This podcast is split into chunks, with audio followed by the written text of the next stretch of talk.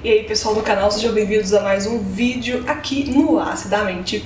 Hoje eu comento com vocês uma dúvida que é bastante comum, geralmente me aparecem ou no meu Instagram ou aqui no meu canal no YouTube. Se você está aqui pela primeira vez, seja muito bem-vindo a esse canal. Aqui no Acidamente a gente fala de psicologia, relacionamento, saúde mental e outras questões que abarcam também esses universos que são bastante complexos.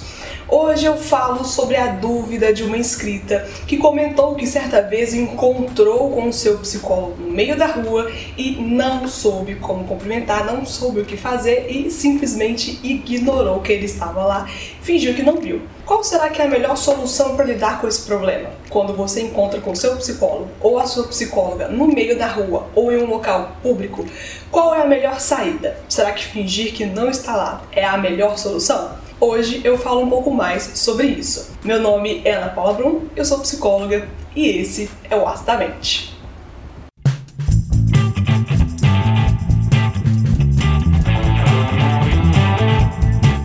Muitas pessoas costumeiramente entram em contato para tirar dúvidas a respeito dessas situações que são comuns de acontecer, mas poucas pessoas falam a respeito. Quando você encontra o seu psicólogo ou a sua psicóloga em um restaurante, em um espaço aberto, no cinema, no meio da rua, como será que deve ser feita esse tipo de abordagem? Será que você cumprimenta? Será que não? Passa do outro lado da rua ou finge que não vê?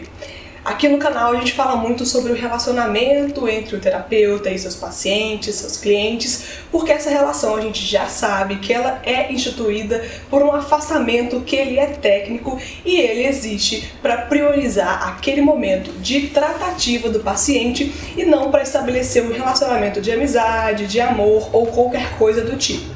É um relacionamento psicoterápico e ele existe porque o paciente precisa de acompanhamento para lidar com os seus problemas, porque afinal de contas foi ele mesmo que procurou esse tipo de profissional. Mas então, se existe essa separação, se é interessante que não tenha essa confusão entre qual que é o papel do psicólogo, como que se deve tratar esse profissional em outros ambientes de espaço, será que você abraça, será que não abraça? O que é melhor? Eu já comentei aqui em outros vídeos também que é sempre muito dinâmico essa questão.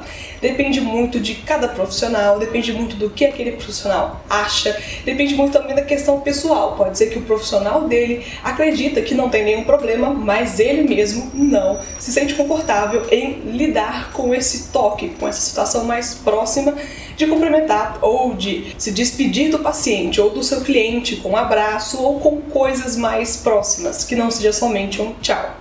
Isso também depende muito do espaço, e é claro que a gente sempre fala aqui que o bom senso sempre tem que ser respeitado, porque é claro, tem que ser algo que você esteja confiante, você esteja confortável para fazer, seja algo que nessa relação já foi conversado ou você já percebeu com as próprias afirmações do profissional ou com as próprias ações desse profissional, você vai percebendo aos poucos como que funciona para ele esse tipo de acontecimento. Se for uma dúvida que você tiver também, não tem nenhum problema em você perguntar para o profissional como que ele acha melhor ou como que ele trabalha com seus clientes a partir desse contato. É sempre muito importante você manter o diálogo com o profissional sempre que esse tipo de dúvida surgir para você e não tem nenhum problema ela aparecer.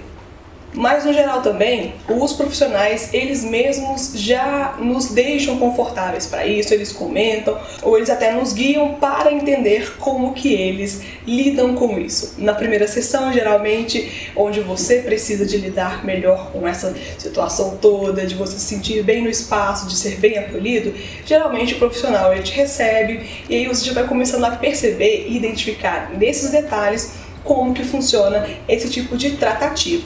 Mas o geral não precisa fingir que não viu, não precisa ignorar, não precisa fugir, sair correndo e nem ficar constrangida. Sempre haja com bom senso e na dúvida, um aceno pode ser que seja o suficiente.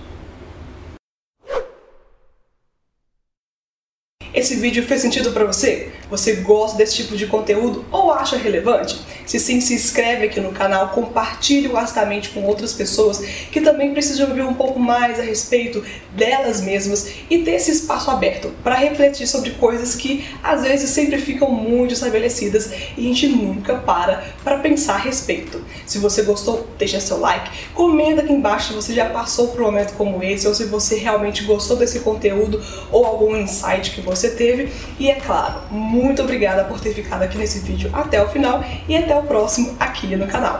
Até mais, pessoal. Tchau!